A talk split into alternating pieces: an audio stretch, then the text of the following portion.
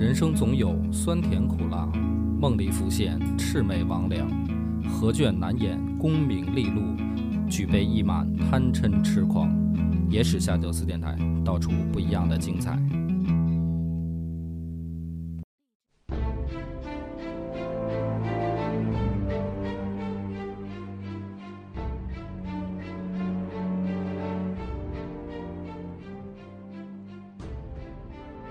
大家好，欢迎收听《野史下酒》，我是主播恶霸波。张小娘，咱们今天呢，又是进入了一个文学赏析的片段，《魏元绍袭豫州文》。但是这个名字呢，大家可能在历史上或者说印象当中不不深刻嗯，啊，因为它另另外一个名字会比较为人所知，就是讨曹操袭。这个讨曹操袭呢，它其实发生是在官渡之战之前。我觉得啊，是随着这篇檄文拉开了官渡之战的这个大幕。那官渡之战呢，大家都知道是三国最著名的一场战役，曹操和袁绍两个人的决战。但凡讲三国，必讲官渡。但是讲官渡呢，不一定仔细去讲这个讨曹操檄嗯啊，因为看书的时候，檄文嘛，大家只要理解它的作用就行了。用咱们现在大白话说呢，就是打架之前呢，得先骂几句啊。就古代也是这样的。说文的一点呢，就是说，呃，昭告天下，有点像现在的这个 美国大选，知道吧？哎就是这这俩人啊，互相辩论的时候，攻击一下对方的这个祖宗十八代什么的，嗯，然后给自己拉拉票啊。在三国呢也是，他们那会儿投票呢用刀啊，你支持我你就去砍对方就行了。对，就是就这意思嘛怎么个。砍法？就是上阵啊，上阵，你支持我你就砍死对方嘛，就投我一票嘛。这是开玩笑的说法啊，但是大家都知道的是，这篇檄文有奇效。官渡战前啊，曹操这头疼发作了，哎呀，疼的在那儿哭爹喊娘，满床打滚儿，嗯，是？吧？这个请医生看也不管用。然后呢，这个时候底下人说啊，主公，河北那边儿这个发了一封私信啊，圈圈 A 了好多大 V，对，说我给你念念，你听听啊。曹操说念吧念吧，曹操可能都没当回事儿啊，嗯头正疼呢。然后这儿就开始念，就是这篇文章，这念着念着，曹操这头也不疼了，坐起来了，说：“哎呦，这骂挺好啊！”出了一身冷汗，然后人头疼嘛，就是说人身体有病痛嘛，他的注意力被转移了嘛，是吧？转移到心理上的痛。转移到心理，对，杀人诛心嘛。就说这篇文章它厉害吗，写的骂人还要杀人诛心的这种这种文章，嗯嗯，对。但是他咱咱们这平常看，不管是《三国演义》也好，还是看书啊、看电视剧，都一带而过了。第一个就是没有解读出这篇文章的文学的魅力，嗯就是他古人啊，这文章好，一个是说它内容好，内容好一定就是说它有文采啊，这写的这个文词华美。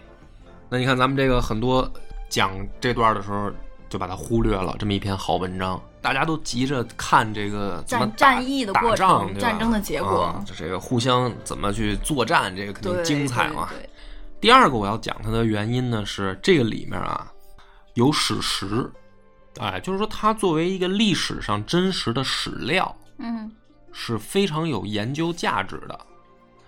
那为什么我要讲它这个有研究价值在哪儿呢？三国这段历史啊，其实可参考的史料相对来说还是不少的。嗯你就最正经说，起码《后汉书》和《三国志》这就两本儿，嗯嗯，对，就是说他们都是记载过同样的事件嘛，就等于记载在不同两本书里面，而且记载的不完全一样。嗯比如说《后汉书》怎么写的，《三国志》怎么写的，里面是有差异的。而且除了这两本呢，有的人就就比如说专门研究这一段历史的学者、史学家前辈们，他还有更多的对比资料嘛。啊，就不光是这两本官方认定的史书，它还有其他的资料，那可能对比起来就更复杂。所以可能同样一个事儿，或者同样一个人，在不同的书里面就记载出了不一样的版本。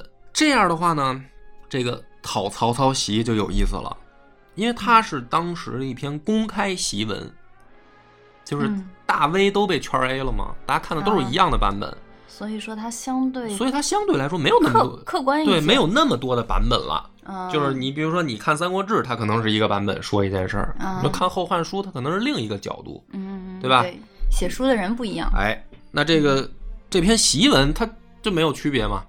那所以去解读它呢，你就可以还原一个官渡之战之前，曹操和袁绍两方这个军事集团啊，他们到底是怎么回事儿？这里面的恩怨情仇什么的，这篇檄文里面有答案啊。这个咱们还是老规矩啊，就是我随着随着去念这个檄文，我随着去解释，这故事呢大概就勾勒出来了。同时呢，我们也要学习的就是这个作文的写作技巧，你知道吧？这是拿分儿的关键点，如何成为一个畅销书作家？听众朋友们里边有孩子的，哎，在上中学的，对哎，还有这个家里有中学生的对对对，这些家长们，对，来听一下波哥的野史下酒，对对对，对这个给给孩子们讲讲，真的，作文为加十分。这个古文写作真的是很很有这个怎么说呢？叫文学魅力啊，是吧？它语言凝练，词意丰富，对，就是它用的每一个字都是很精准的，它不像说大白话，咱们现在写作文都是白话文嘛。嗯，白话文其实好多你写的好不好，那文词差差一点儿还是好一点的，你你感觉不深。嗯，古文可不一样，咱们一段一段来啊。盖闻明主图威以治变，忠臣虑难以立权。是以有非常之人，然后有非常之事；有非常之事，然后立非常之功。夫非常者，故非常人所拟也。这个就是开篇第一段，什么意思呢？你听这个氛围啊，嗯，我读的时候呢，我是感觉要出大事儿了，哎，就是要出事儿，知道吧？用了非常多的非常，用了非常多的非常对，啊，所以就说呢，不是一般人要干的大事儿，哎，要出大事儿。那这这什么大事儿呢？你像古代啊，非常之人，非常之事，嗯，就跟国家大事有关了，然后跟嗯天下局势就有关了。对，所以这个开篇啊，我觉得说这个讨曹操檄呢，如果你要咱们现在按照这个属性划分啊，它是一个起码开篇是一个悬疑片儿。你说说，哎，突然就给给你讲说，我跟你说一事儿啊，要有一个老老牛逼的人要要办一件特别牛逼的事儿，别的人办不了，就这么给开篇，哎，这个氛围铺垫足了，对吧？就是把人这个注意力一下就集中过来。文体是可以替换的，你知道吧？你你写别的，你比如说你写你写这工作报告，我建议你也这么写，你前面两句可以替换嘛，嗯，是吧？我先吓唬吓唬领导，啊，说有才的人都得啊考虑全面再办事儿，是吧？懂事儿的领导都得听话才能做好，所以有非常之人才有非常之事啊！你不听我的你就等着公司倒闭才有非常之功，是吧？你就把领导这注意力得吸引过来了。这个接下来说啊，嗯囊者强秦弱主，赵高执柄，专制朝权，威服有己，时人破邪，莫敢正言，终有妄夷之败，祖宗焚灭，侮辱至今，永为事件。第二段前半段啊，囊者就是说之前发生的事儿，他就举了一个例子。嗯，他刚才前面不是弄一悬疑片吗？说嗯要出大事儿了啊。嗯嗯那这这种事儿呢，他说之前出过，上一次出是什么呢？有一回啊，秦朝出一个人叫赵高，大太监，大太监呢天天哄着这个胡亥吃喝玩乐，然后天天也不上班，最后怎么办？你看这秦朝二世而亡，出过这样的事儿，啊，秦朝就因为这个事儿，国家都亡了。嗯，先把恶果，后来呢，到了汉朝，还有一回也也出了这么一事儿，说是吕后纪年，产陆专政，就是吕产、吕禄啊，嗯啊，吕家的这两兄弟，内兼二军，外统赵梁，善断万机，绝世醒进，下陵上替，海内寒心。就说到这儿，就是说什么呢？你看秦朝这事儿不是发生过了吗？哎，完过去翻篇了啊。汉朝也出这事儿了，就是刘邦这媳妇儿吕雉他们家最后专权啊。刘邦死了以后，这老吕家上来把持朝政，大汉朝一看也要完蛋啊。哎，但是当时呢，有于是将侯朱须兴兵愤怒，朱夷逆暴，尊立太宗，故能王道兴隆，光明显荣。这就说什么呢？为什么汉朝后来他转危为安了呢？嗯因为出来俩人儿，绛侯就是周勃，朱虚侯就是刘肥的这二儿子刘璋张啊。刘肥是谁呢？就是刘邦跟那个酒店那寡妇生的那个私生子，就是刘邦的孙子。嗯说这个老吕家不是把持朝政吗？眼看着国家又要完蛋，哎，有这个忠臣良将就出来了，然后把这个吕家的人控制住，啊，把这个吕家的政权推翻，然后大汉朝转危为安。写到这儿，第二段就完了。那这个就呼应第一段，他最后一句写：“此则大臣立权之名表也。”啊，这是呼应开篇第一句话，叫“忠臣虑难以立权”。这两句话是呼应的，嗯所以他第二段是写的什么呢？说咱们这回要出一什么大事儿呢？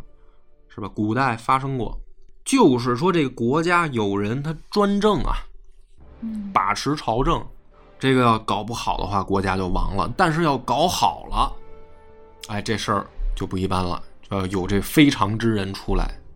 这个说明什么问题呢？就是这个作者陈林写到这儿就说，咱们现在就有这样的人。嗯他一定是有这样他这个在朝中捣乱的，这样需要诛灭的人，对我才说要出大事儿嘛。那么这个人是谁？第三段紧接着来了，司空曹操。哎，这篇文章主要就是骂曹操。对，主角出来了。这个文章也进入正题了，这就是开骂了，准备。说司空曹操祖父中常侍腾，与左冠、徐晃并作妖孽，饕餮放横，伤化虐民。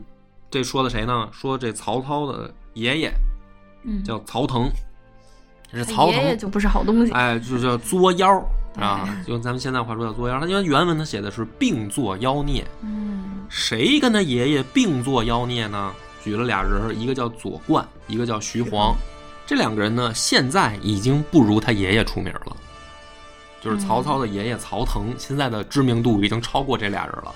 因为那俩没有曹操这样的后代对对，因为曹操他爷爷这不后来是中国第一个当了皇帝的太监嘛，就是等到他曹操他儿子后来当了皇帝，然后就把他爷爷也给追封出来了嘛，嗯就是把他太爷爷也给当成皇帝了嘛。证明了啊，一个太监当皇帝了，你敢信 是吧？所以他这个知名度蹭蹭上升。嗯但是你要知道，在写这个文章的时候啊，就是东汉末年的时候啊，其实这个左冠和徐晃 这两个太监，某种意义上他的知名度是要高于曹腾的。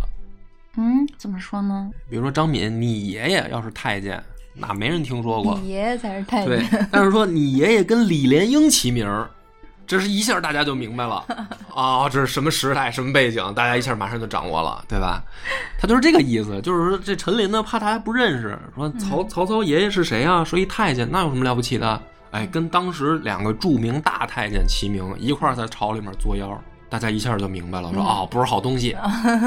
这个徐晃当时就被被朝中啊，就时人称为徐卧虎，就是趴着的老虎。你想，一个太监得到这样的光荣称号，那那是肯定是比较能被世人忌惮，没能折腾的，对吧？嗯说这个曹操啊，他爷爷就是这样一个人。好了，骂完爷爷了，开始骂爹 啊。傅松，嗯乞丐斜养，阴赃假位，与金孽币，疏获全门，窃盗顶私，轻负重器。这啥意思呢？就是说他爹叫曹松，是他爷爷收的一个养子，因为他爷爷是太监啊，嗯就是生不了孩子嘛，所以收的养子。然后呢，这个养子呢，怎么当的官儿呢？靠贿赂，靠给这个当权者输送利益，到什么程度呢？就是满车的金银财宝送到这个当官家里，说：“哎，给我这个儿子弄个官吧，买个官，买个官。”买到什么官了呢？就曹操他爹啊，曹嵩当的是什么官呢？太尉。哎呦，这官不小呢。哎，三公之一，你知道吧？就是说皇帝下面要说这官位最大的就算三公了。哎，他爹说买这么一官，说所以啥意思呢？就是说他爹呀就没本事靠这种等于说这个利益关系得到的这个官，但是钱怎么来的呢？是他当太监的爷爷作妖作来的。好了，骂完爹了，啊，没本事的一个这个官二代，嗯到曹操说：“曹操啊，坠烟遗丑，本无遗德，彪角风邪，好乱乐祸。嗯什么意思呢？说你想想，这太监的家里能养出什么孩子？养出来了就是一个小混蛋 啊！说他从小就不学好，天天就是吃喝玩乐，嗯闯祸。所以他到这儿以后总结啊，我替陈琳总结。前面的你读不懂没关系，我替陈琳总结，就是曹家三代都是垃圾，非常到位。对吧？你说从爷爷就是一太监，然后太监敛财给他爹买一官儿，嗯然后他爹呢养出来一小混蛋，就是这就是老曹家三代人，我就给你介绍完了。这陈琳这第三段儿，这就直接就是人身攻击，说白了啊，你不要以为说这个大文学家呀，后来洗白的，哎，就是骂人洗的骂人带不带脏字儿，嗯且且搁一边儿，主要就是奔这个个人个人生活作风问题就去了。嗯好了，骂完了对手了，但是开篇他说要有非常之人，他说这非常之人是谁？第四段写了，说幕府董统阴阳，扫除凶逆。啊，幕府指的是谁？指的是大将军袁绍。这个大将军他才有自己的幕府啊，他有自己的幕僚嘛，是吧？嗯所以他说幕府这个里面就专指的是袁绍。说我大哥袁绍是什么人呢？大英雄，要拯救苍生的这个大英雄。那么我大哥干什么了呢？扫除凶逆。但是后来碰上谁了呢？碰到董卓了，说蓄欲董卓，清官报国，于是提剑挥鼓，发命东下，收罗英雄，弃侠取用。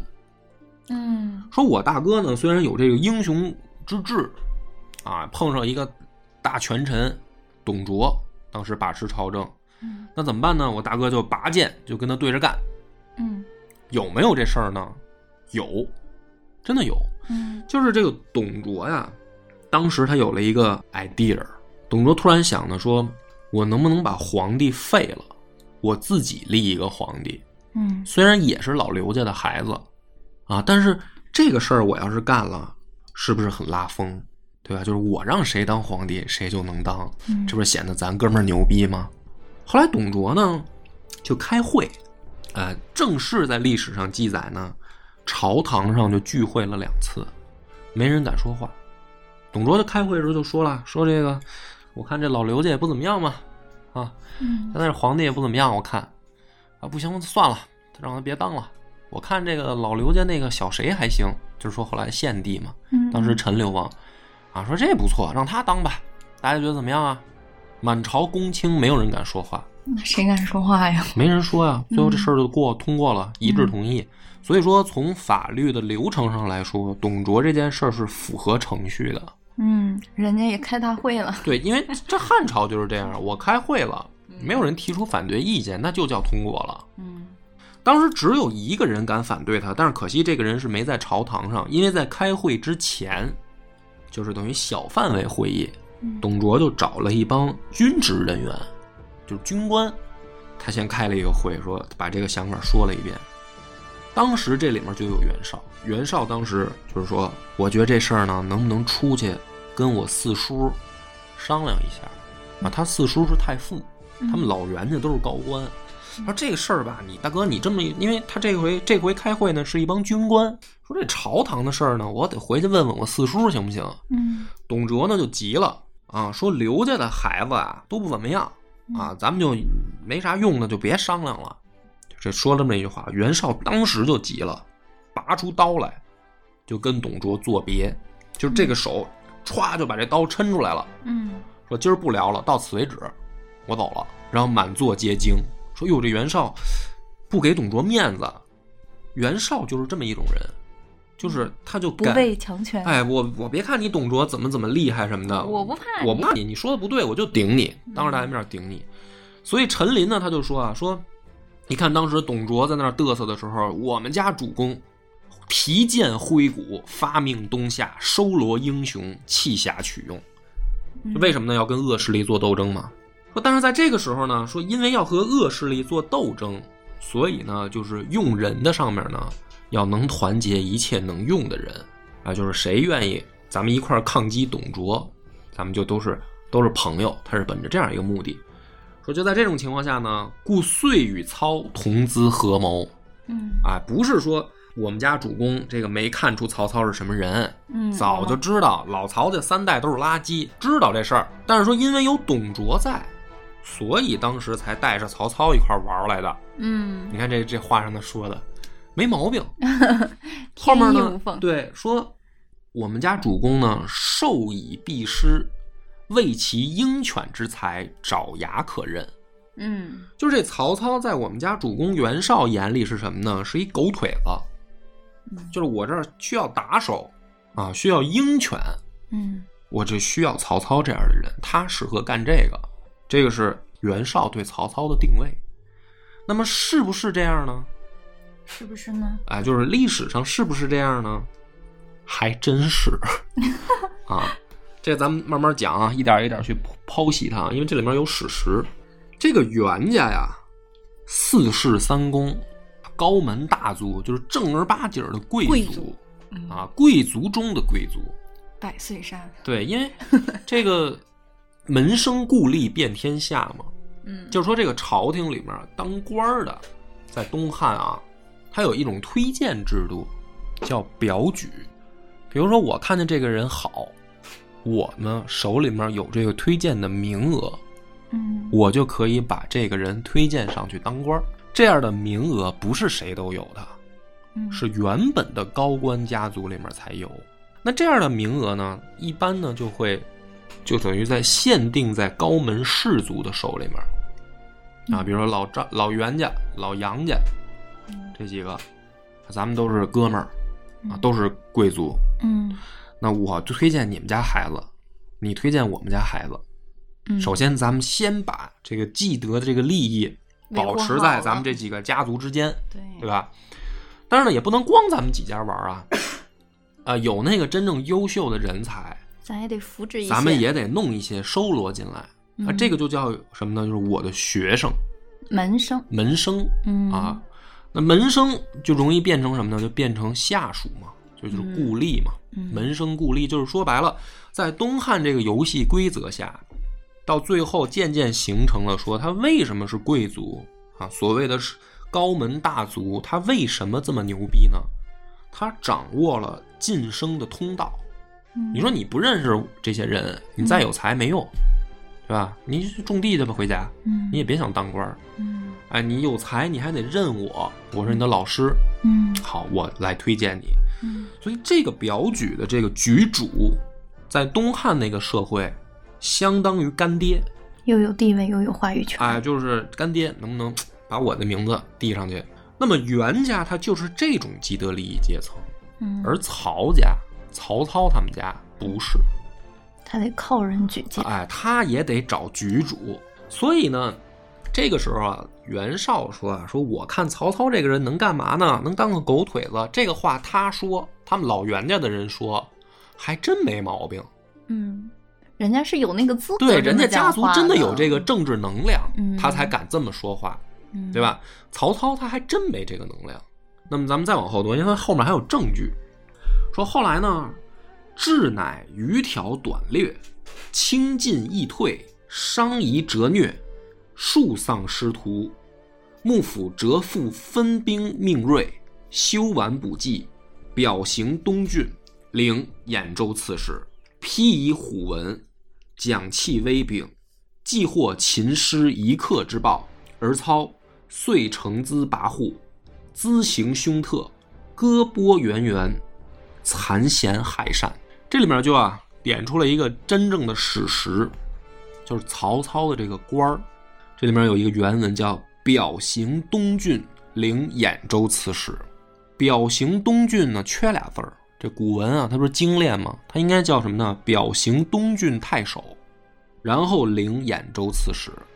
东郡太守相当于什么呢？相当于东郡市长。嗯那表是什么呢？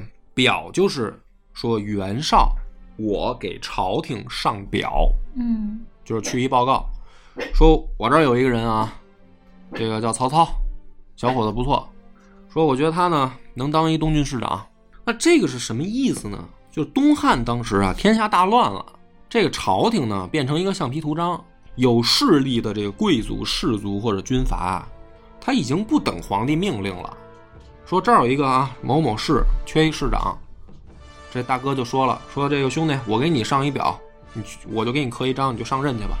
所以东汉末年出现好多这种现象，比如说啊，这个东郡一下来仨市长啊，比如说这边袁绍大哥表了一个，那边可能袁术大哥也表了一个，这边朝廷可能自己还任命一个嗯啊，仨市长到这儿了，那怎么办呢？这仨谁干谁不干啊？打一架吧。你们自己在这打，谁赢了，哎，最后朝廷不管，朝廷不给你分辨，说我谁我这任命的啊，你们谁占理，朝廷管不了这么多。朝廷的做法就是你们自己谁最后留下来赢了，我再给你更正一下。所以这个就是说，好多军阀和这个贵族，他敢自己表，表完了以后，直接刻一章，让小弟就上任去了。因为什么呢？最后就是说白了，谁拳头大谁说了算，啊。所以曹操他第一个啊，真的说这个在外面有这种实权的这个东郡太守，是袁绍给他表的，上表朝廷说曹操东郡太守。那什么呢？那你就是老袁家的这个政治集团里面的一份子，你才能去东晋当这个师长。那有的人说了，说你说的不对，曹操之前也是朝廷命官，对吧？他不是说到这个时候才到老袁家这儿。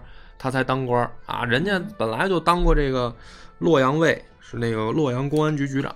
哦曹操干过这个，后来给那个太监叔叔打了，然后辞职了吗？哦回家了嘛？说还还曹操还当过西园八校尉，对吧？还还当过朝廷命官。说这个东郡太守不是他第一个官职，嗯，哎，如果能问出这个问题的朋友呢，说明很好有。点积累。哎，对对，他还能了解，因为好多人可能他都搞不清楚曹操到底当过什么官啊。嗯，我就搞不清楚了。对，咱们一个一个说啊。你看他说当这个洛阳北部尉的时候，不辞职了吗？对吧？后来不干了吗。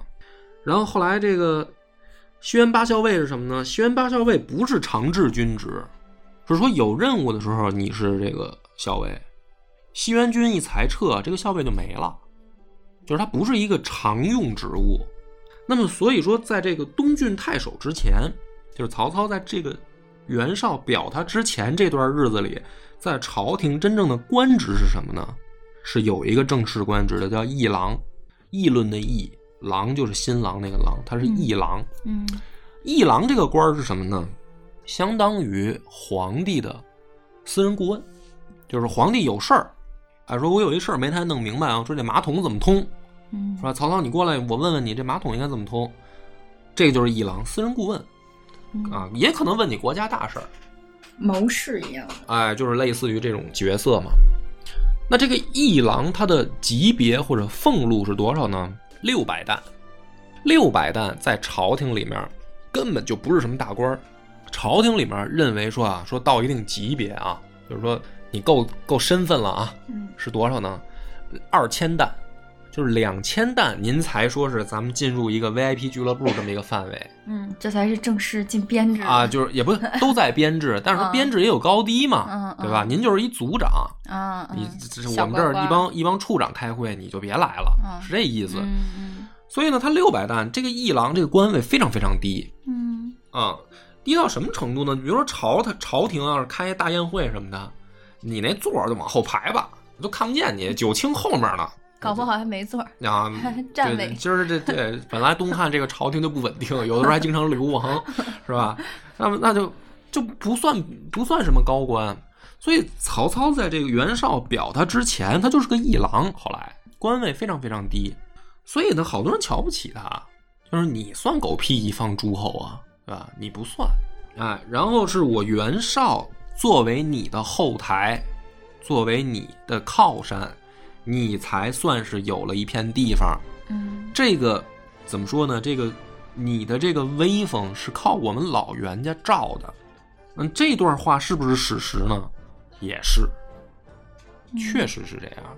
就是袁袁绍当时跟袁术两兄弟啊，手下养了很多这样的小弟。嗯就是说，你有没有自己的这个兵马，这个是你有没有资格入局。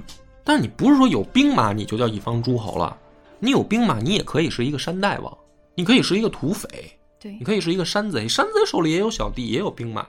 为什么没有人说山贼是一方诸侯呢？名不正言不对，就是你没有政治上的认可，嗯你不是我们这个所谓圈子里面嗯，咱们同台来来来讨论问题的人。所以曹操在一开始，他在这个政治上来说，他就是受到袁绍的庇护，就像什么呢？就像孙坚和这个孙策父子，嗯他们是袁术的小弟一样。嗯那受到大哥的庇护，大哥让你干嘛，你就得去；大哥让你揍谁，你就得揍。嗯要不然的话呢，我就发一封公开信，我说这小弟我逐出了啊，这不算我们不算我们政治序列的了。那你可就惨了，没靠山，你可在江湖上就很难混了。嗯就是我是简简单把它把它理解为这样嘛，嗯嗯就让大家可以明白说当时那个环境背景到底是什么。但是呢，说到这儿呢，话锋一转，说曹操这个人呢，还心黑手狠，欲望很大，但是可是可是呢又又能力不强，就是本来呢袁绍是收你当一个马仔小弟，让你出去打架，可是曹操呢还老打不过别人，哎，一打仗呢还老损兵折将，老让人揍。说这袁绍是没办法了，说要不兄弟这样吧，你也别跟我这儿捣乱了，说你出去单独发展，你还是我的小弟，我还给你当靠山，但是你别在我的这个序列里裹乱了啊！嗯我也你也不用替我打了，好吗？就是你找一地儿你自己歇会儿。然后说呢，等于曹操才有了兖州这块地盘嘛，就是说，嗯等于是袁绍说你你别在我们这个我们这河北这儿挺乱的，这都伤着你，你别来了，你在河南玩儿，那边儿那边儿那边儿竞争没那么激烈，对吧？啊，就是你去那儿吧。说好了，曹操去了以后怎么着了呢？出事儿了。故九江太守边让，英才俊伟，天下知名，直言正色，论不阿谀，身手被萧玄之诛，妻奴受灰灭之咎，自是士林愤痛，民怨弥众，一夫奋臂，举州同生。咋回事呢？这也是一事史实，真事儿。嗯说这不是袁绍不带着曹操玩了吗？说你去河南自己踏实踏实，嗯啊，袁说这个曹操到那儿呢就开始嘚瑟，啊，没大哥管了，嗯屌了，说呢就哎就放飞自我，就在当地呢杀了一个名士，这个人叫边让，曾经当过九江太守。就是他虽然这个边让啊不是什么所谓的高门士族，嗯就是他们家比如说不是说几代啊都是高官，嗯。但是呢人家当过这个朝廷命官，嗯。就是说也在圈子里面算一号，起码说是什么呢？比你们老曹家不差，就是从江湖名望上来说，因为你曹操你是一太监的孙子，嗯，这事儿说出来啊挺丢人的，所以呢这个边让呢可能啊言语当中透露出来了说。啊，曹曹操，因为什么呢？嗯边让他后来在九江太守啊，他辞职以后，他就回到兖州了。他回到兖州，正好兖州这块儿不是曹操现在自己经营吗？嗯哎，等于他这地方官就是曹操。这一大名士回来一看，说：“哟，这太监孙子现在在我们这儿管事儿啊，嗯什么玩意儿啊？”可能就说说点不咸不淡的话呗，嗯就让曹操知道了。那曹操就很生气，什么意思嘛？看不起我呗？啊，你看不起我，我就弄死你，就把等于这样就把边让这一家子就给宰了。宰了以后呢，在兖州就算捅了马蜂窝了。其他的这些士族和地方豪族一看，说这个曹操怎么回事儿？强盗思维，对，就是说人家说你，你就杀人家，嗯你这不就土匪吗？嗯你要杀一个说这个平头老百姓，我们可能也管不着你啊。嗯你杀的是一个名士，嗯，当时那个历史背景对这样的人还是挺对尊重的，大家对，就是说大家都很尊重名士，结果你把他杀了，原因就是因为人家可能背后说你坏话来的这一下子就有民愤了，啊。那这个这些士族和豪族一想说，边上说的也没错啊，你确实你你爷爷是太监啊啊，那我们要是这么说，你是不是也杀我们呢？于是后来怎么着了呢？说兖州全部造反了，就等于曹操这地盘就丢了。嗯啊，丢了的结果是什么呢？说故攻破于徐方，地夺于吕布，防黄东邑，岛居无所。就说曹操这不是杀了边让以后吗？地底下这帮豪族全部反叛了，这什么来一个土匪乱杀人，说的咱不行，咱换一人吧。嗯哎，这吕布不错，吕布也挺能打的，然后吕布你来领导我们吧，嗯，就把曹操给赶走了。够狼狈的。然后是什么呢？说幕府就是袁绍啊，为强干弱枝之意，且不登叛人之党，故复元金换甲，席卷起征，金鼓响震，部众奔举，整其死亡之患，复其方伯之位，则幕府无德于掩土之民，而有大造于操也。嗯就是说啊，这袁绍一看这曹操这儿正狼狈呢，说这是我曾经一马仔，我一小弟，说现在一看都过街老鼠了啊，怎么办呢？袁绍就琢磨说，哎呀，这个兖州这片地方呢，要对比一下啊，我倒是觉得给吕布还不如给曹操呢。嗯啊，这个吕布也不是什么好东西，虽然很能打，嗯但是这个家伙也不太忠诚啊。这个嗯先后反叛两任老板啊，他这个干所谓干老董卓不就是吕布给干死的吗？嗯啊，他之前再前一任老板丁原也让董卓给卖了啊。这个吕布也不是什么好东西。说他们俩要比起来，嗯还是曹操好一点儿。说干脆这样吧，啊，袁绍大哥就发话了，说这个支援曹操一把啊，给他输送一些这个铠甲武器，然后帮着他策应一下，吓唬吓唬吕布。说吕布听到这儿以后呢，叫部众奔举，就吕布那边的小弟就散了。原本投靠吕布的，一听说袁绍支持的还是曹操，那好了，那咱们就还是别跟着吕布了，得跟这个幕后老板的意思走。对，然后，所以袁绍就说啊，说我呢，对你是有恩的，啊我对你有整其死亡之患，复其方伯之位。嗯你要没我，你哪儿来的兖州这片地盘？所以这也就是告诉兖州人民，他能当上你们那儿所谓的州牧，那是因为我当时同意了。我要不同意，我就说 说轻一点儿，他跟吕布打的时候，我要是不帮他一把，他就让吕布给揍了。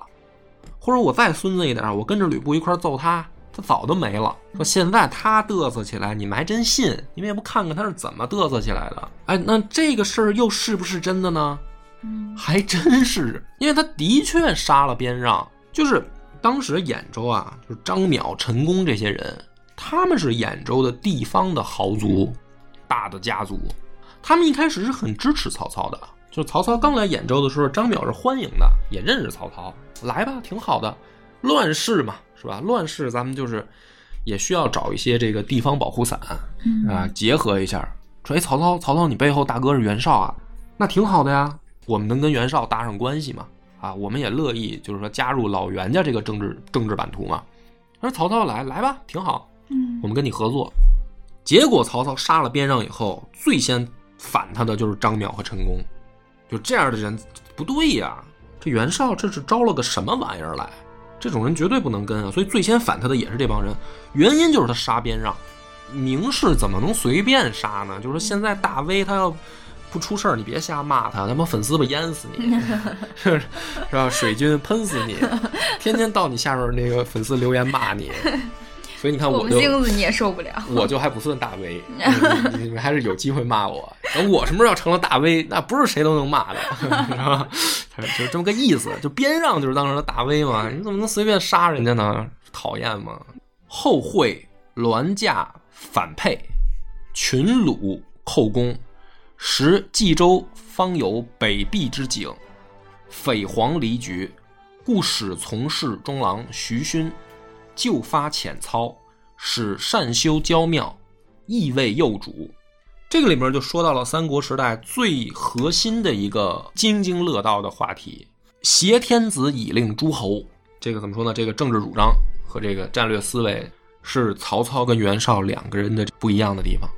就是曹操是挟天子以令诸侯啊，就是我赶紧把小皇帝抓到手里面，然后我以皇帝的名义号令四方，嗯这样呢，我在政治上就占领了制高点，我有主动权嘛，对吧？你不听我的，你就是不听皇帝的，你就抗旨。哎，我就有正当名义说你是这个反贼，我就可以揍你，对吧？你要听我的，那就更好办了嘛。嗯皇帝抓在我手里，对不对？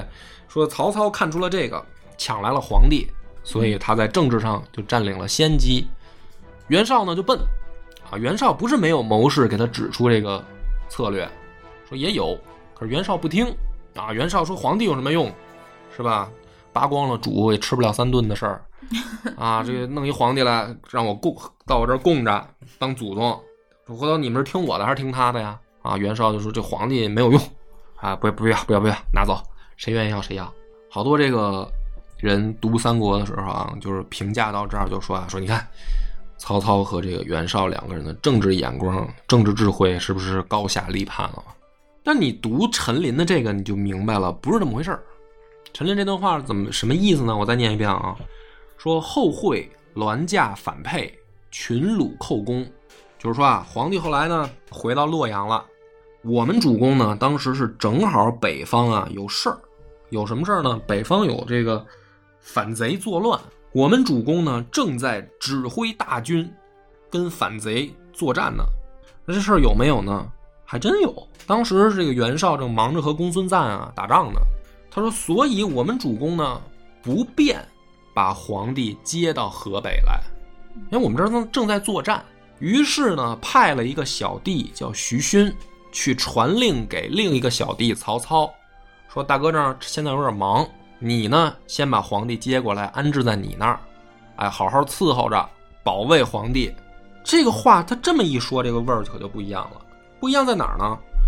袁绍并没有反对迎天子，就是他不是像大家这个看《三国演义》里面说啊，袁绍这个笨蛋，他怎么就不知道把皇帝迎奉过来呢？不是这样的，袁绍是支持迎奉的，而在袁绍的这个政治集团里面，曹操你是我袁绍的小弟，你赢就相当于我赢，因为你也得听我的，所以皇帝去你那儿就是在我们老袁家的控制范围之内。他是这么理解这件事儿的，那你说这么理解他对不对呢？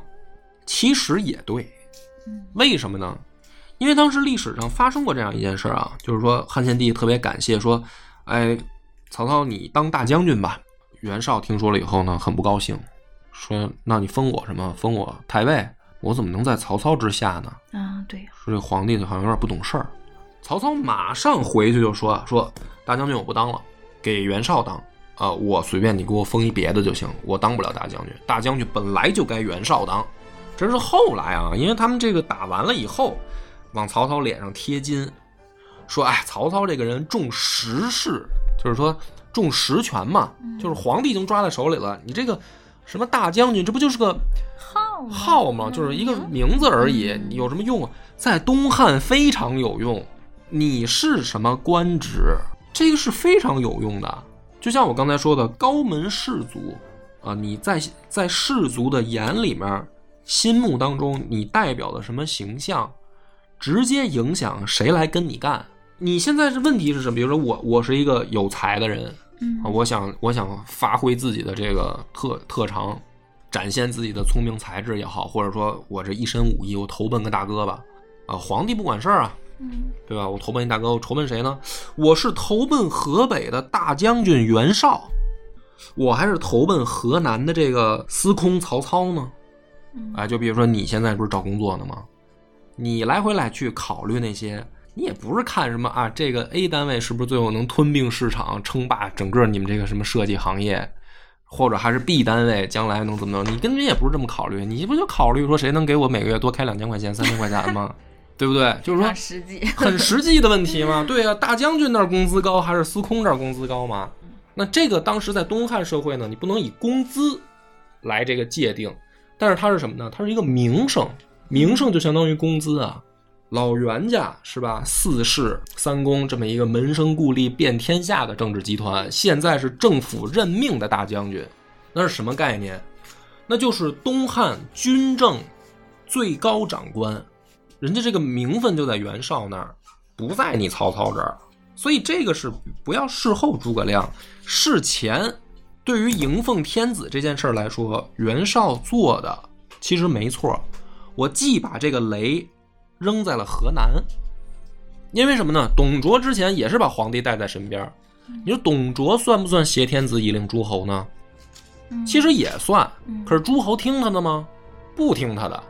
而且诸侯还以此为进攻董卓的借口，就是说你挟持了皇帝，嗯你实际上是国贼，我们就是要干死你。所以不是说把皇帝抓在自己手里就一定是好好的结果。嗯袁绍的这个结果没错，皇帝是抓在我小弟手里，人又没在我河北，最后出什么事儿，我可以完全甩锅给曹操。但是我要用这条政治上的这个话语的时候，我可以说，哎，曹操是我政治集团我的庇护下的，是我让他去赢的天子，有什么问题吗？没什么问题。嗯所以这段话理解到这儿就差不多可以了。但是呢，说曹操这个家伙又作妖，他又干嘛了呢？说操便放置，专挟邪迁，当欲进省进，被武王使，拜法乱纪，坐领三台，专制朝政，爵赏犹心，行路在口。后面这句话特别精彩啊，就是说这个文辞之华美啊。说曹操所爱光武宗，所恶灭三族，然后群谈者受显诛，附议者蒙引路，百僚前口，道路以目，上书记朝会，公卿充元品而已。说我没想到的是呢，我让我这个小弟去保护天子，给天子当个保镖，结果这个小弟竟然把持朝政了，做到什么程度呢？他喜欢的就提拔，他讨厌的就给人宰了。哎，他竟然等于公开的当权臣了，想嗯啊？你觉得你牛逼了是吧？好，咱们这个这个就是两个问题了啊。第一个是，这是曹袁绍在吹牛呢，还是说这个实际上他根本就控制不住曹操呢？这是第一个问题。第二个问题是，曹操有没有像袁绍说的那样，真的跋扈杀人了呢？这是两个不同的问题吗？嗯好，我们先讨论后面这个，因为这后面这个比较好分辨。曹操到底杀没杀人？啊，整没整他讨厌的人？马上文章下面给出例子了，说故太尉杨彪典吏二司，享国即位，操因缘睚眦，皮以非罪，绑楚参病，五毒备至，处情任特，不顾宪纲。好，又一郎赵衍，忠谏直言，亦有可纳。是以圣朝寒听，改容家事。操欲弥夺实名，杜绝言路，善收利杀，不似保文。举了俩例子，说曹操到底欺没欺负人呢？有没有杀人？有没有打人呢？有，这俩人一个是谁呢？太尉杨彪啊，前任太尉杨彪，太尉也是三公之一啊，嗯就是也是朝廷高官啊。这个曹操看人家不顺眼，要杀人家，那他这个事儿有没有呢？有啊。可是呢，这个事儿真实情况是什么呢？真实情况是这样的：这个曹操看杨彪顺不顺眼呢？可能也不顺眼。比如说啊，他刚迎献帝的时候，有一次聚会，杨彪就给曹操挂脸色了。曹操呢，当时的反应是什么呢？赶紧退出朝堂，回军营了。嗯跑了。人家就问啊，说怎么回事？你怎么不回来了？说我刚才聚会的时候，杨彪看我不顺眼，我挺害怕的，我也不知道老头想什么呢。嗯完了，曹操为什么看杨彪就是说脸色不好呢？因为曹操当时官位应该在九卿之下，就是你不是什么高官，你不能坐前面，嗯嗯所以杨彪就讨厌他。你就发现杨彪是一什么人呢？杨彪也是一个高级士族，就是你一个太监的孙子啊，你一个老袁家的这个狗腿子，你现在嘚瑟什么呀？不就是老袁家给你命令了，让你保护皇帝吗？嗯你，看把你能着的，嗯在这朝堂上上蹿下跳的，瞧不上他，瞧不上他。嗯但是呢，这还不是曹操要杀杨彪，嗯因为曹操之前呢已经有过这个教训了。嗯这个边让啊，好歹他就是一个州县上的名士，嗯这杨彪可是全国名士。我杀一边让，我地盘差点都没了。我要是杀个杨彪，我以后就别在东汉混了。那他怎么又会说要要整这个杨彪呢？袁绍让他杀的。嗯你看，别乱啊！当时是这样的，这个袁术啊，在淮南称帝了，说我是皇帝。然后呢，这个袁绍呢，就讨厌杨彪，因为什么呢？杨彪是袁术的亲家，而且袁绍是庶出，袁术才是嫡出。杨彪这个人非常重视出身，嗯，就是你到底是什么出身？你是不是氏族？你在氏族里边，你老袁家，这是老婆生的，是吧？那个是妾生的，那这老袁家应该跟谁结亲呢？那很明显应该跟袁术结亲啊！就这件事儿就把袁绍给得罪了，就是你杨彪你也看不起我，所以呢，最想杀杨彪的是这个袁绍，他就给小弟曹操说了：“说曹操，你帮我把这个杨彪做掉。”这个曹操呢，他也不傻，是吧？大哥，你这就是属于给我使绊儿。我杀一边让，我差点成郭杰老鼠。我现在让我杀杨彪，我杀了他，我也别混了。但这个时候呢，这个就是袁绍一方面讨厌杨彪，一方面就在试验曹操听不听话。就是我让你把天子接走以后，你小子听说有点飘啊，我看看你现在听不听话，我就给你个任务，把杨彪宰了，干还是不干？那好了，比如说小敏，你是曹操的话，你怎么办？这杨彪是杀还是不杀？那肯定得杀呀！肯定得杀。啊，我敢不听老大的吗？所以呢，曹操呢就找了一个罪名，说我要杀杨彪，因为杨彪要造反。为什么杨彪要造反呢？因为袁术是他亲家，袁术现在称帝了，这杨彪该不该死？该死！好，写了一封报告，就递给皇帝了。嗯皇帝，你给我批，你批是不批？这个曹操比你聪明，嗯你刚才说杀是吧？曹操从接到这个事儿以后就开始琢磨，我怎么能既不得罪袁绍的情况下，又不杀杨彪？这是上一次杀边让总结了总结的经验教训对变聪明了。变聪明了，我就怎么能我既不得罪袁绍的情况下，我又能不杀杨彪呢？嗯有一个办法，我写一个非常荒唐的理由，我让皇帝不批不就完了吗？因为杨彪也是高门士族，非常拥护皇帝。然后我说，因为他因为他跟袁术是亲家，嗯所以袁术造反了，他就该死。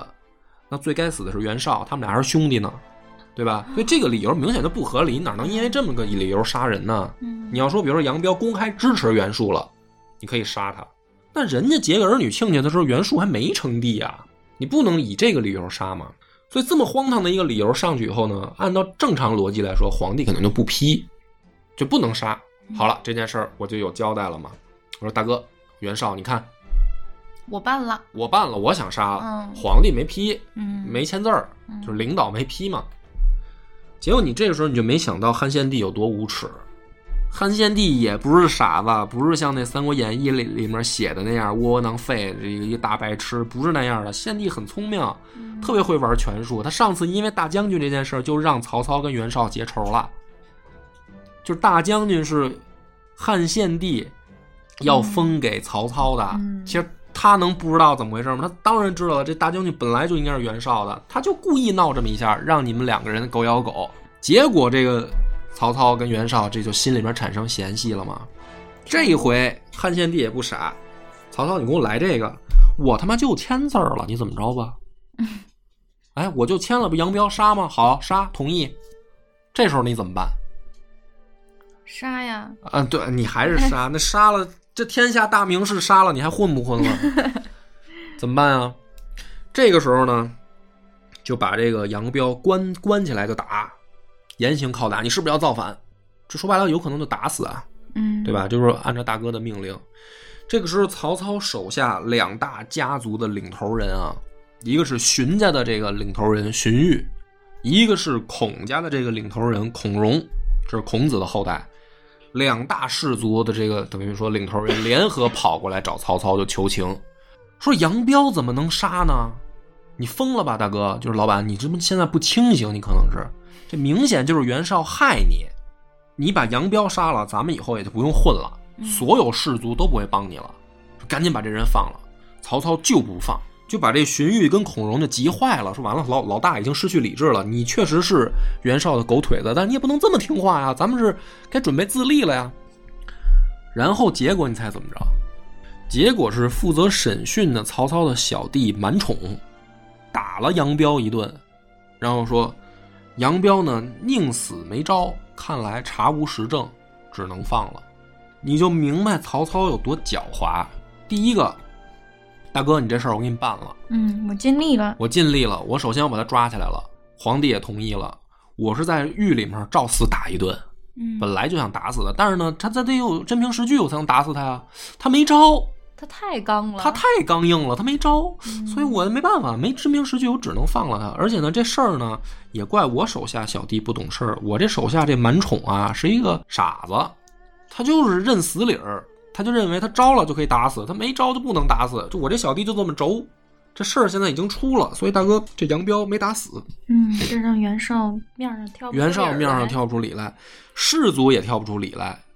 你们求情，我没听，为什么？我秉公执法，所以不要以为是士族在我这儿的好说话。我想打谁，我还是想还是能打，但是呢，我还没杀他，所以等于耍了这么一套太极拳以后，你就可以感觉得出来，这袁绍跟曹操两个人到底是个什么关系。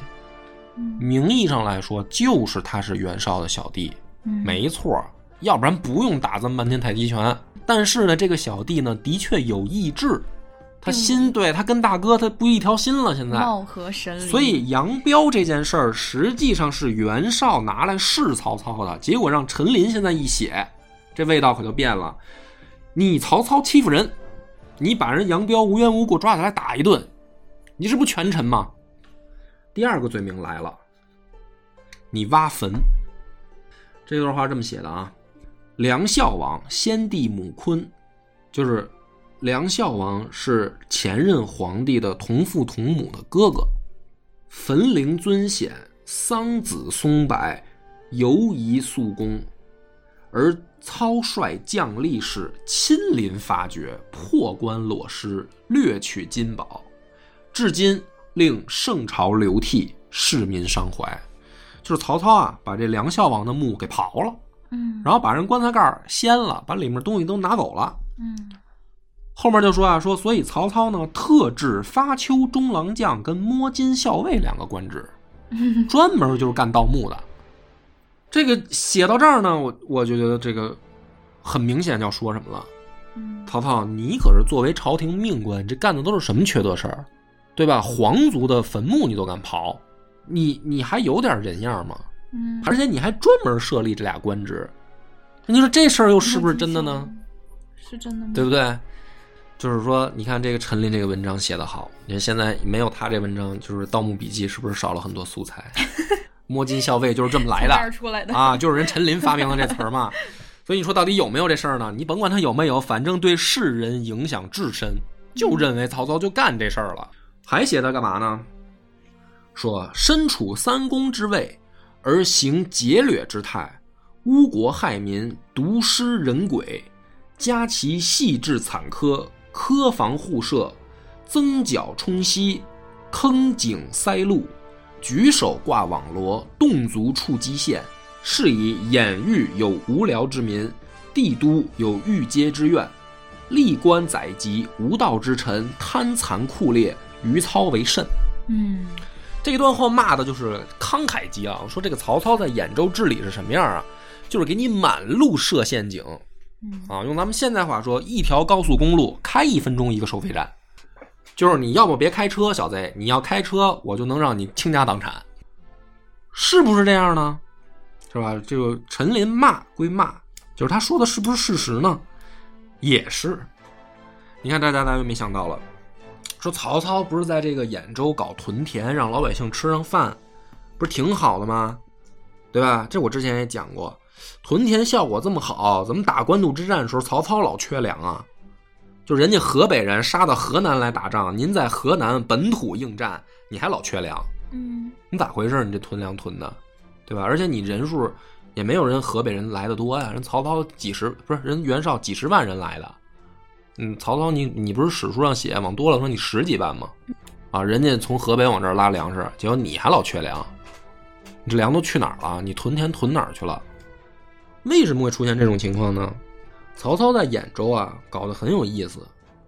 他这个所谓的屯田啊、其实并不得民心。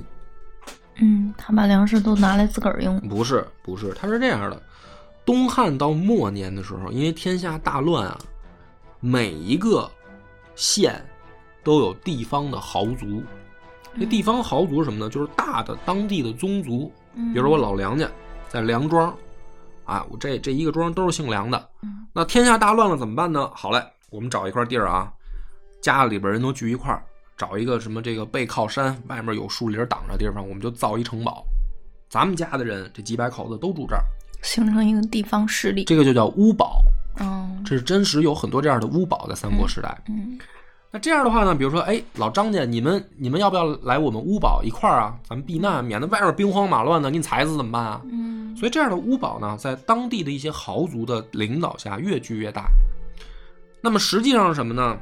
那个县城里面没多少老百姓，大部分老百姓都跑到周边的乌堡里面住着去了，因为他怕呀，怕被打死啊，被被抓走当当兵去了嘛。嗯嗯所以呢，朝廷在户籍上面看数字啊，每一个郡县没多少人，嗯，因为这些豪族地方说，咱们建一屋堡也好，或者大家族咱们保护起来以后，比如说你们老张家来投奔我老梁家，你们这些人啊，我给你往少了说，就是咱们户籍上没这么多人，嗯我这屋堡里面，比如说啊，住可能好几千人，我就往上报，我这屋堡里住多少，我就住两百人。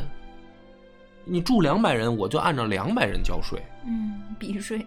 对，就是说你你你也进不来，我不让你进来，我怎么知道你进来干嘛？嗯你也甭管，反正我这个人名册就在这儿，就两百人，我就按两百人给你交。嗯但实际上我这里面有好多人，就是老百姓真正被庇护的是地方的豪族，在保护他们，不是政府任命的这些地方官儿。嗯所以曹操到了兖州之后呢，他一看这个情况啊，说：“哎呦，这人都不见了，是吧？嗯怎么办呢？好，没问题啊。你这个屋堡多少人？两百人对吧？两百人应该有多少地啊？那你剩下地怎么办？你不是空着吗？没关系，我找人来种。我那儿吸引了好多黄金的流民啊！嗯流民就是什么呢？就是土匪啊，吃不上饭的、流离失所的人，跟着我出来抢劫的人，嗯正没地呢。你这屋堡不是说你就两百人吗？对吧？嗯你多余的地我可拿走了。嗯。拿走了以后呢，我就给我这些青州来的这个青州兵种，种完了以后呢，我照死了收税，嗯，因为你们这帮人没有土地，嗯。你们能来这儿种地是我曹操从宗族豪族那儿给你抠出来的地让你种，嗯。所以你大头就得给我交出来让我养兵。那好，宗族肯定不干啊，嗯。不行不行，我们这儿我们这儿也也也也有好多人，我这儿承受不了这么多人来种我的地，嗯其实我可能我我说我有多少人，好，你人多了是吧？你人多了，你可多给我交税啊！嗯就一点一点，对，就两边等于曹操是什么呢？两边抠钱，嗯然后就把这个地方豪族啊当这个榨汁机，嗯就把他们这汁儿榨干净了。就是我想办法从你这儿拿钱往外。就为什么当时这个兖州反他呀？后来打到官渡的时候，好多地方上全都反他。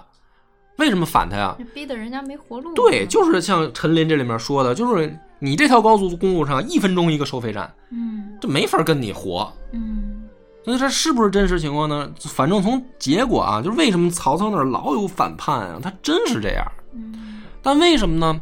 他跟袁绍出身不一样，人袁绍出身是这个高门士族，人家奔的是老袁家的政治集团。你曹操有啥呀？你不是什么高门士族，你说不好听一点，就是顶多有一个朝廷地方官的任命，所以地方豪族和士族根本就不服你。就是袁绍去那儿，咱们好商量，对吧？我是咱们是一类人，嗯，这个游戏规则我们老袁家也是这么玩的。对，咱们是一个圈子，咱们是一个圈子，咱们得按照游戏规则玩。嗯曹操来了，说你他妈算狗屁士族啊！你不就是一地方官吗？嗯对吧你还来这儿你地方官，你张牙舞爪可以啊！你去县城里面看那个户籍嘛，嗯你看那个户籍人数嘛，你就按照咱们公事公办呗。我不跟你商量，嗯对吧？曹操一看不商量，妈还烦我，嗯对吧？差点地盘丢了，那我也不跟你商量，我揍你。咱也不是没兄弟，我们可是乔配出来的，就是我们乔配这两个地方的什么曹家、夏侯家，我们也是有自己宗族的。你不服我，咱们就打呗，对吧？就是除了乔配，我们曹家、夏侯家控制的这些地方，我我给他优惠政策，其他地方你们不对我不好，我也对你们不好，行，看谁拳头大呗。所以到最后，你就发现曹操的这个政治集团跟袁绍的政治集团，它为什么会出现那种本质上的区别？啊，你不要去想什么曹操是唯才是举，什么有这个超越当时时代的这种政治眼光和这种政治智慧，狗屁，那就是士族不带他玩。所以呢，他赢了汉献帝以后，他得的这个既得利益最大，因为他唯一一个打得出手的牌就是我能够跟你们士族不对付，是因为我是朝廷命官。哎，好了，现在皇帝来我这儿了，我就更能证明我是朝廷命官了。不是我要克扣你们，不是我要收你们重税，这都是皇帝的意思。你们要恨恨皇帝，别恨我。所以谁也不是傻子，你以为你说这套，你骗傻子，谁信啊？皇帝不就是被你捏在手里边的这个受气包吗？对呀，不过就是一个你的说辞而已。对呀，所以呢，讲到这儿的时候呢，你可以听明白啊，就是说，这个陈琳啊，他写这些东西啊，他是写给当时的一些还在割据的诸侯和地方长官看的这封檄文。嗯他要是满嘴胡说八道，人家根本就不信。嗯人家要不信，你这写了就是白写。所以你要是写出来还能拉拢到盟友，比如像刘备这样的人，要被这封檄文拉出来，你就写的得有真凭实据，嗯你就不能满嘴胡说。嗯那到这儿为止呢，再往下看啊，说幕府方结外奸，未及整训，家畜寒荣，既可弥缝，而操豺狼野心，浅包祸谋，乃欲摧挠栋梁，孤弱汉使，除灭中正，专为枭雄。王者伐谷北征公孙瓒，强寇劫逆，围据一年。操因其未破，因交书命，外助王师，内相演习。这几句话啊，操因其未破，因交书命，外助王师，内相演习，是说的什么事儿呢？说袁绍跟公孙瓒打仗的时候啊，打了一年。这个时候呢，曹操屁颠屁颠给袁绍书去书信，说：“大哥，你揍公孙瓒呢，我来帮你。嗯我从河南出兵，我帮你。”写了这么一封书信。结果呢，表面上说是帮袁绍去揍公孙瓒，实际上背后捅袁绍刀子。嗯他发兵跑到这个等于袁绍的老巢邺城，想搞偷袭，然后呢，会其行人发怒，赞意消疑，故使锋芒错缩，绝途不果。就是说曹操啊，想他妈背后打闷棍还失败了。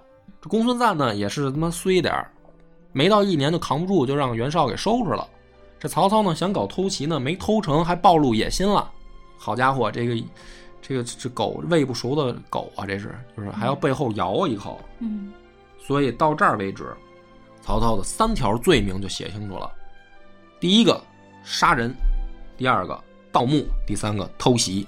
这三条罪名主要就是对我老袁家来说，你就是个畜生。狼子野心。就这样的人，这样的小弟，你们要想跟他，我也是真没辙。嗯反正我已经说清楚了。嗯于是呢，后面精彩的就来了。这个檄文啊，笔锋一转，说：“今乃屯聚敖仓，组合为故，欲以螳螂之辅，御龙车之随。”就是说，这曹操这个小螳螂啊，他跑到这个敖仓站住了以后呢，隔着这个黄河列阵，这不是野心暴露了吗？我们打公孙瓒的时候，他想在背后偷袭，不是被我们发现了吗？嗯他现在害怕了啊，他跑到黄河来这儿布防了，不就是怕我们大军南下吗？嗯实际上说不好听点，你不就是螳臂挡车吗？嗯后面就说了，幕府就是袁绍啊，幕府奉汉威灵，折冲宇宙，长戟百万，胡骑千群，奋中黄欲祸之土，逞良弓劲弩之势，并州越太行，青州涉济洛，大军泛黄河而剿其前，荆州下渊夜而击其后，雷震虎步，若举炎火，以若飞鹏；覆沧海，以傲标叹，有何不灭者哉？就说这一番话啊，简单来说就是我摊牌了，我要揍你了。嗯，我列举了诸多。他不用列举，他就说我的我的作战我都明摆着写在纸上告诉你。嗯首先，我们家主公袁绍奉汉威灵，折冲宇宙，就是说白了，天下没有没有我们不是对手的，就是我们是正义的一方，我们到哪儿都是肯定能打赢。我打你是师出有名的。我师出有名，而且我长戟百万，胡骑千群，我人多。嗯我要怎么打你呢？我们并州的人马翻越太行山，青州的人马渡过济水和洛水，我们的大军沿着黄河呈犄角之势向下。你的背后，荆州的刘表已经跟我们结盟了，他要向渊城、邺城、野城犄角之势向你背后包夹。如果我们动手了以后，就像什么呢？就像这个大海倒灌进陆地一样，所过之处我就都给你淹了。嗯不是我摊牌了，我要打你，我要怎么打你？我就是大军过处踩死你，嗯没有什么所谓的什么啊，什么战术这些不用，我们就踩死你就可以了。嗯，就这个话写的简的，单粗暴，就对，简单简单粗暴，就是你就不是一个对手，根本就就不在一个量级上。嗯，这也告诉天下诸侯，看对，就好比谁说，敢支持他？就好比说一个二百斤的大胖子要打一个小学生一样，我还说我给你讲什么我拳法什么腿法不用，我就一巴掌你就飞了，就这意思。所以呢，说又操军力士，其可战者皆出自幽冀，或故营不取，闲怨旷思归，流涕北顾。其余掩域之民及吕布、张扬之余众，父王破邪，全使苟从，各披疮痍，人为仇敌。若回沛方卒，登高岗而击鼓吹，扬素灰以起降路，必土崩瓦解，不似血刃。就是说，你曹操这个部队里面啊，主要就是几种人啊，我给你分析一下。第一种呢，河北人，哎，比如说你青州兵哪儿来的？不就是收降的吗？你的部队里面好多都是河北人，包括你的所谓的谋士集团里面也有好多都是河北人，好多都是原来跟过我们老板的。嗯你比如荀彧，他最大的这个氏族支持者荀彧，原来就跟过袁绍，荀家现在还有人在袁绍集团里。你手下很多人都是我们河北人，这帮人要是打起来，帮不帮你，你自己掂量嗯啊。在曹操阵营里面的河北人，你们自己也想想，早点回家吧，啊，别打了。好了，还有一些是河南人，但是原来是吕布、张扬的手下，这帮人啊，被你胁迫，现在给你卖命。他们到底帮不帮你？要真打起来可不一定，没准心里面还有钱老板呢。对就之前没人主持公道，没办法听你的。现在我们主持公道的来了，这帮人可就不一定了。所以那些原来不是曹操部曲的，被他欺负的，你们要想投降，抓紧，嗯我们欢迎啊！要不然这个真动起手来，就是土崩瓦解，不似血刃，就我们不用杀了吧，对吧？就是你手下就分崩离析了，肯定。没几个真心支持你的。哎，这是不是真的呢？也是。就老曹家最后啊，就就后来都打到二代都出来了，其实真正的军权啊，还是抓在不是曹家就是夏侯家手里，其他的氏族基本上冒头的很少，尤其是在军政上冒头的很少。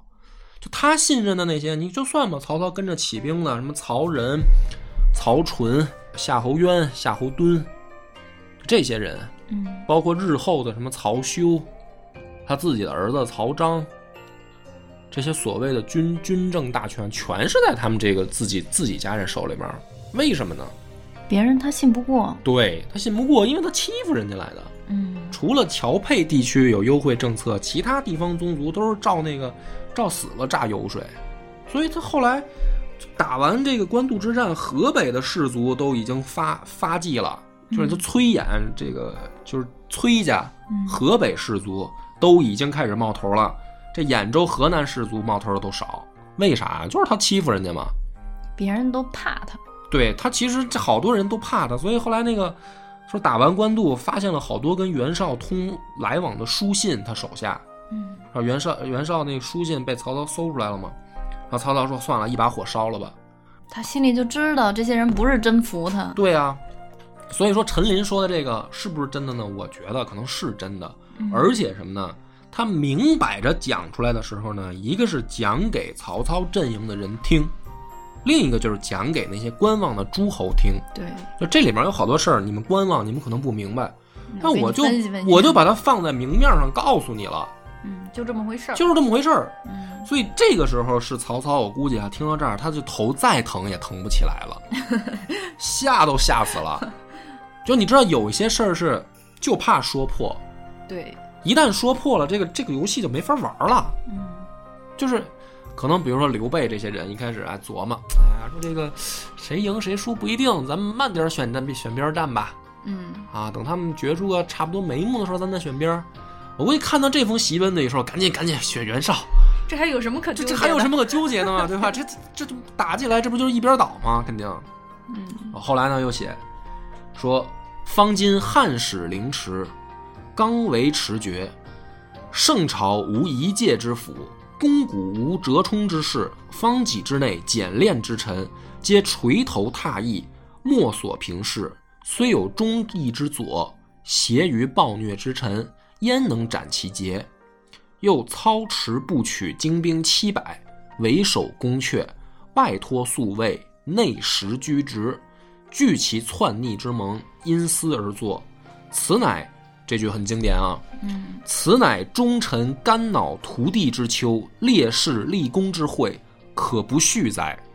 中心思想。哎，中心思想就是什么呢？简单一句话就是说，我们是正义的，就是皇帝都让他都让这么一个老曹家三代垃圾杀人、挖坟、抢劫，这个这么一个混混蛋给给欺负成这样了。大汉皇帝都已经被被被人家这个外面几百个士兵围在这儿当当这个坐牢一样了。如果你还是忠臣义士，现在请拿起武器，选边站。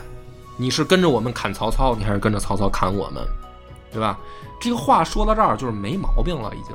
但是还没完，最后还有一个关键呢，说忌日幽并轻骑四州并进，书到荆州，便勒宪兵，与建中将军协同声势，州郡及各整义兵，罗络境界，举武扬威，并匡社稷，则非常之功于是乎助。这就是说啊，第一个已经点名了。先说我们这儿是有多少人呢？四个州的人马，我们要倾巢出动。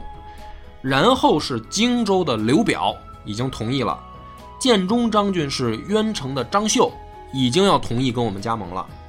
所以剩下的各州，但凡接到我们这封公开信的，你们就可以准备起兵动手了。